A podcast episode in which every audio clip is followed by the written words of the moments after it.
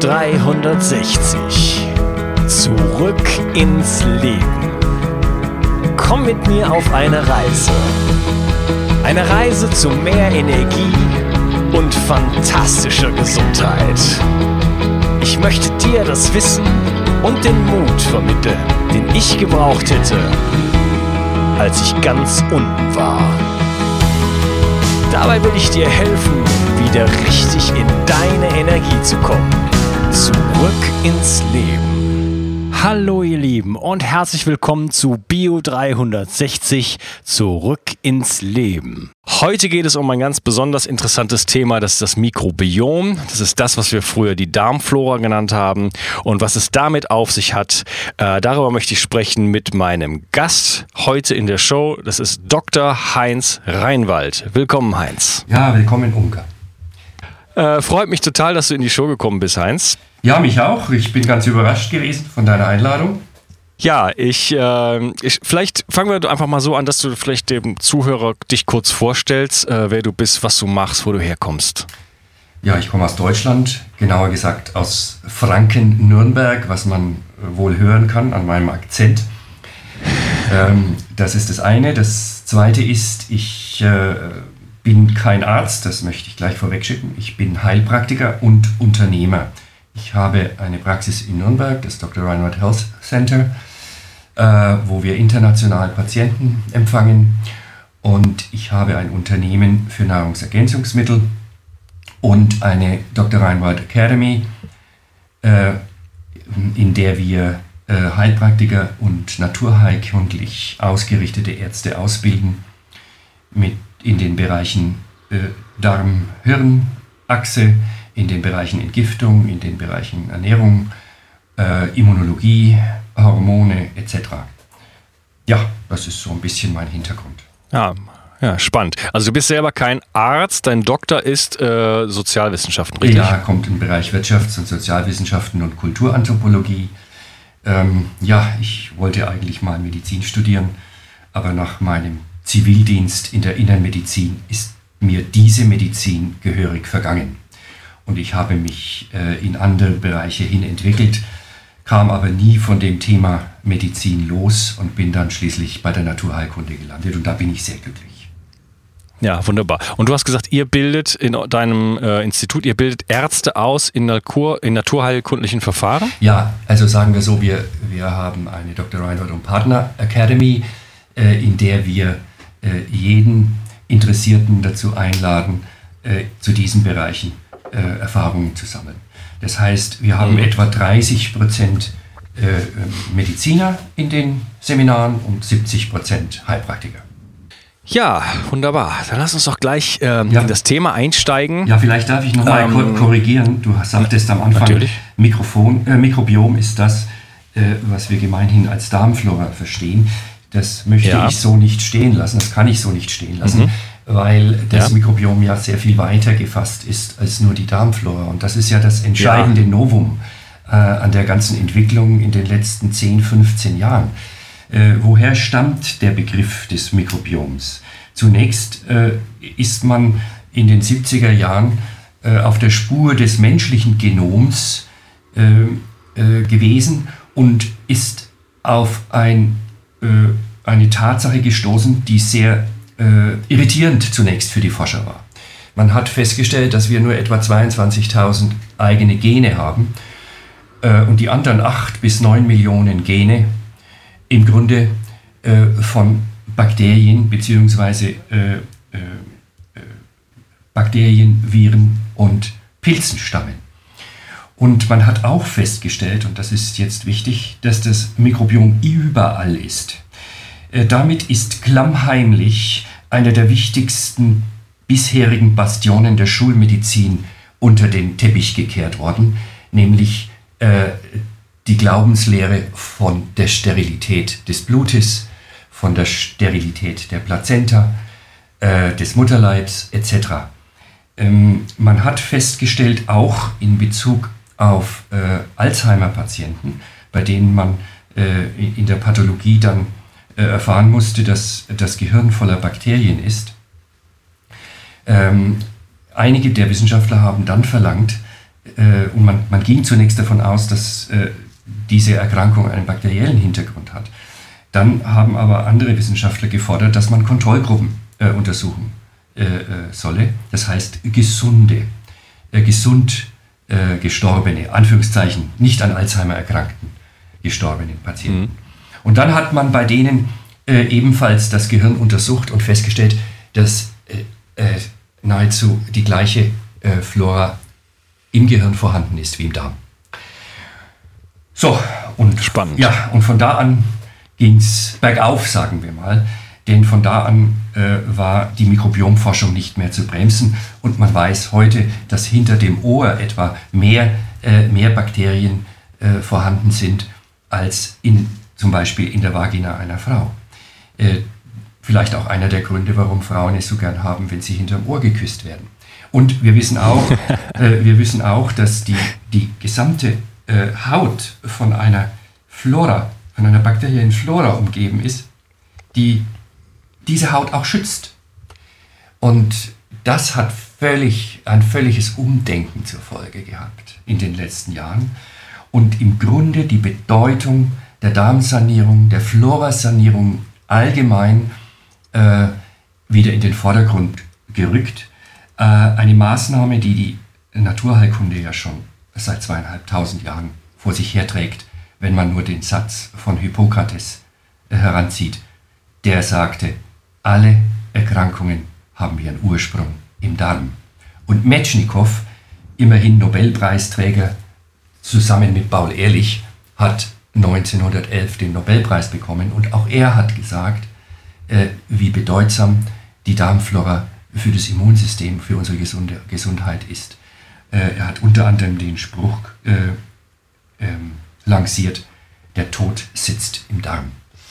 Und mhm. wie, äh, ich mal kurz nachfragen darf, was meinst du, wie kommen denn solche Leute? Ich bin immer wieder beeindruckt von, ähm, von solchen Leuten wie zum Beispiel Hippokrates oder von mir aus den Yogis, was die vor langer, langer Zeit schon gewusst haben.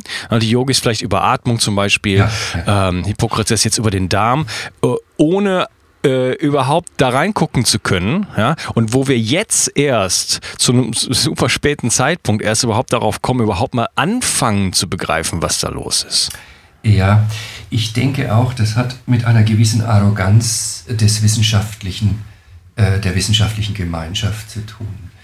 Äh, nach dem Motto, äh, alles das, was alt ist und vorgestern, das ist schlecht, das ist äh, auch im Zusammenhang zu sehen mit einem bestimmten Fortschrittsgedanken, der glaubt, alles das, was morgen kommt, ist besser als das, was gestern ist. Und ich, ich denke, dass, dass hier äh, der mangelnde Respekt vor dem alten Wissen äh, einer der Hauptgründe ist. Hm. Das, was man nicht messen kann, gibt es nicht. Äh, die Tatsache, dass wir aber äh, immer bessere Messverfahren haben, die immer äh, weiter vordringen, zum Beispiel kann man jetzt auch das messen, was die Chinesen als Qi bezeichnet haben oder ja. bezeichnen. Das hat zum Beispiel äh, ähm, ein gewisser Herr Oschmann, der mehrere Bücher bereits zu diesem Thema geschrieben hat, äh, aufgezeigt. Äh, ja, wie heißt der? Oschmann. Oshman auf, auf Englisch. Oshman. Das ein, ah, eines ja. seiner Bücher ist auch in Deutsch erschienen. Ich habe es jetzt nicht äh, parat vom Titel her. Aber das sollte man sich ansehen. Er versucht, diese sogenannten energiemedizinischen Maßnahmen äh, äh, mit modernen physikalischen Methoden zu messen, um der äh, eher arroganten Hardliner-Wissenschaftsgemeinschaft einmal zu zeigen, äh, wie Unrecht sie haben mit ihrer Ablehnung. Und das gilt ja auch. Ich habe auch schon mal gehört, dass man, dass, dass man elektrische Potenziale an den Meridianen messen kann. Zum Beispiel. Ja, ja, das, das, geht, das, geht das in diese Richtung? Selbstverständlich, an Akupunkturpunkten, ja, genau. genau. Mhm. mhm. Das geht in diese Richtung. Äh, äh, hier ist die Schulmedizin mit einer äh, Hybris und Arroganz belegt, die einfach so nicht geht. Und äh, der mangelnde Respekt vor diesem alten Wissen, vor diesem naturheilkundlichen Wissen, das 5000 Jahre alt ist, während diese Schulmedizin auf Virchow basierend äh, gerade mal 150 Jahre pubertierend ist. Äh, das sollte man sich mal einfach. Äh, wenn wir vor 15 Jahren äh, äh, mit solchen Darmsanierungsmaßnahmen, wie wir jetzt ja machen, Darm-Hirn-Achse auf einem gastroenterologischen Kongress äh, vorgetragen hätten, man hätte uns gelüncht.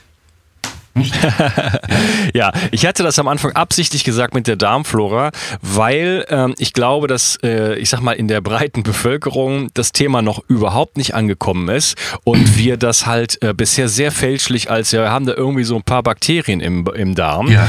äh, betrachtet haben und es, äh, ja, und wir jetzt in dieser Podcast-Folge hoffentlich ja anfangen schon aufzudecken, äh, dass da viel, viel mehr hintersteckt ja, und welche Bedeutung das für uns hat und, und, und was wir dafür tun können und was wir da, was wir da, äh, lassen sollten zu tun. Ja. Ähm, vielleicht ähm, Könntest du mal so ein bisschen umreißen, welche Bedeutung haben denn diese ganzen Organismen für unseren Körper? Ja, lass mich vielleicht nochmal auf die Darm-Hirn-Achse äh, zu sprechen ja, kommen. Das ist ja wohl äh, das ganz Entscheidende. Und man spricht ja äh, in Wissenschaftskreisen inzwischen von einer Revolution in Neuroscience. Nicht? Man hat zum Beispiel festgestellt äh, in einer Studie an der Universität Karolinska in, in, in Schweden, äh, in Zusammenarbeit mit äh, Forschern aus Singapur, dass wenn man sogenannte germ-free äh, Mais, Mäusen ähm, gegenüber Kontrollmäusen eine radioaktive toxische Substanz injiziert, dann bekommen die sofort eine Entzündung im Gehirn. Während die Mäusen mit einem intakten Mikrobiom keine Entzündung im Gehirn bekommen. Das bedeutet, mhm. das Mikrobiom und insbesondere hier das Darmmikrobiom hat eine schützende Funktion für die Blut-Hirn-Schranke. Äh, eine andere Studie geht noch weiter. Da haben sie wieder Kontrollmäuse auf der einen Seite und sogenannte Germ-Free Mice, also denen man das Mikrobiom entfernt hat, also das Darmmikrobiom jetzt in dem Fall. Mhm. Äh, diese, diese, diese Mäuse, die hatten überhaupt keine Regulation mehr. Die hatten weder äh, eine Immunregulation, äh, noch, äh, noch Aromatase-Regulation, noch Fettsäureregulation, noch, äh, äh, noch Entgiftungsreaktionen. Damit sieht man oder kann man erkennen, dass ein Großteil äh, unseres Organismus von Bakterien gesteuert ist. Ja. Wir sind praktisch fremdgesteuert, wenn man das so sehen will. Ja, ich meine, du hast es ja am Anfang schon gesagt, äh, in anderen Zahlen ausgedrückt, es ist also äh, weit über 90 Prozent des unseres genetischen Materials äh, von den Bakterien stammt. Ja, Also ja. 90 Prozent von uns sind nicht wir. Ja, das ist, das ist eine Erkenntnis, die muss man erst mal verdauen. Nicht? Aber, genau, ja. und die Jungs kann man nicht ignorieren. Da kann man nicht Nein. sagen, das ist irgendwie ein Befall, der, ähm, den man irgendwie loswerden muss oder dem, dem man, ja, ja. das muss man wahrnehmen und die, die, äh, das entsprechend einordnen können. Ja, Ein, ein, ein, Kollege von mir, äh, ich glaube, er kommt sogar aus, auch aus Nürnberg, äh, hat vor 10 oder 15 Jahren schon ein Buch geschrieben, äh, Liebe deine Darmbakterien. Nicht? Und äh, das genau so ist es. Und dank der heutigen molekulargenetischen Mikrobiom-Testung, äh, wie sie zum Beispiel das Labor BioVis macht, äh, können wir heute die Darmflora sehr, sehr genau analysieren und äh, die Defizite feststellen und korrigieren. Das ist sehr, sehr interessant. In, in, früheren Jahren war das nicht ganz so einfach, weil doch sich mit den nicht molekulargenetischen äh, Testmethoden doch äh, die pH, äh, der pH zum Beispiel durch bestimmte Temperaturveränderungen äh, äh, ist beeinflusst worden. Ne? Ja, finde ich super spannend. Ich würde gerne mal mit den äh, Leuten von BioWest in Kontakt treten und vielleicht da eine ja. Episode drüber machen. Ja, sie sind äh, da in Deutschland, äh, der Herr Dr. Schütz ist da einer der Vorreiter gewesen, der das aus den USA nach Deutschland gebracht hat. Inzwischen sind andere Labore nachgezogen und ich freue mich äh, darüber, dass äh, immer mehr Kollegen auch äh, das Thema Darm in den Mittelpunkt ihrer, ihrer Analysen und ihrer, ihre therapeutischen Maßnahmen stellen. Ja.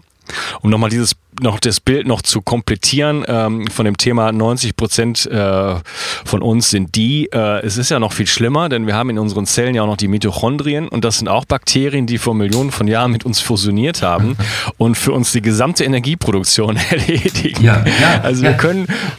Wir müssen uns mal die Frage stellen, ob nicht die Zellen auch Bakterienverbände sind.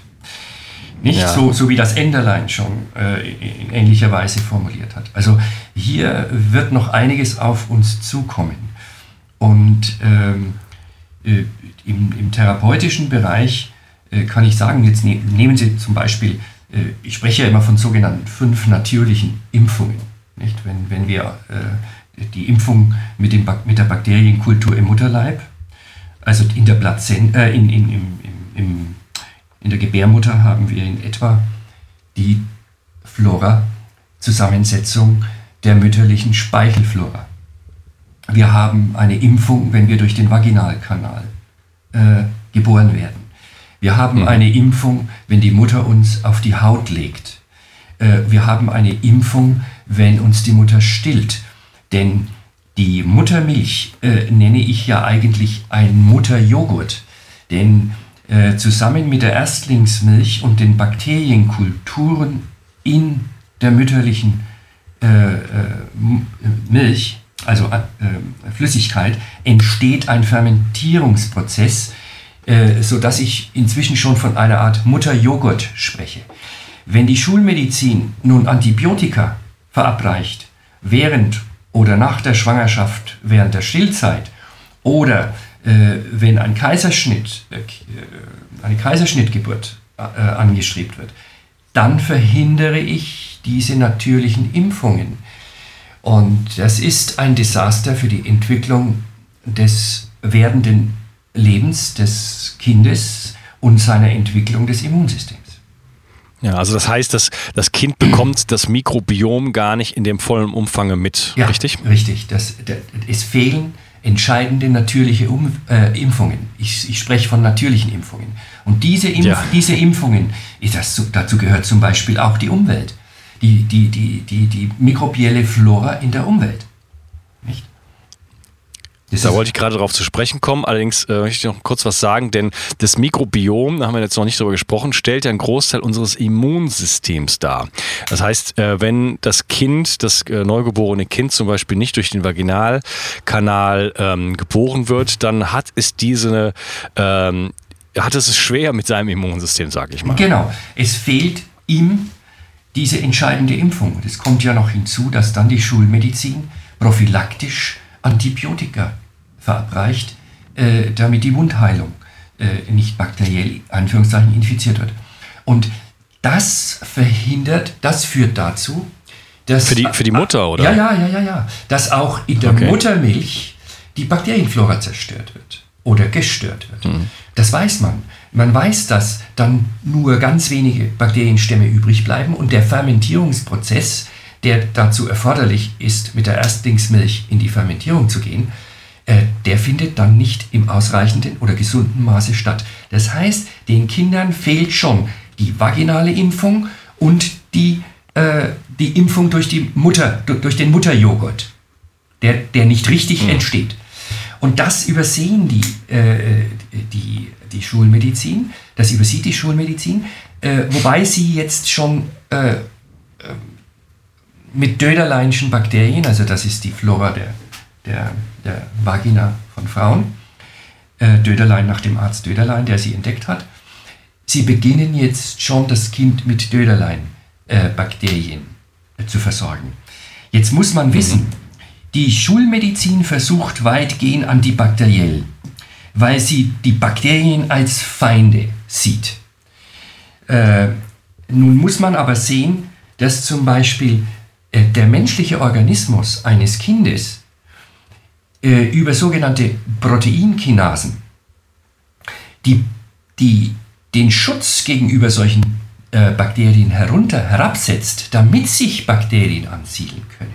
Das heißt, der menschliche Organismus, das, das, das, der frühkindliche menschliche Organismus tut genau das Gegenteil dessen, was die Schulmedizin tut. Ja. Sie versucht, dieses Mikrobiom aufzubauen. Die Software, wenn Sie so wollen. Nicht?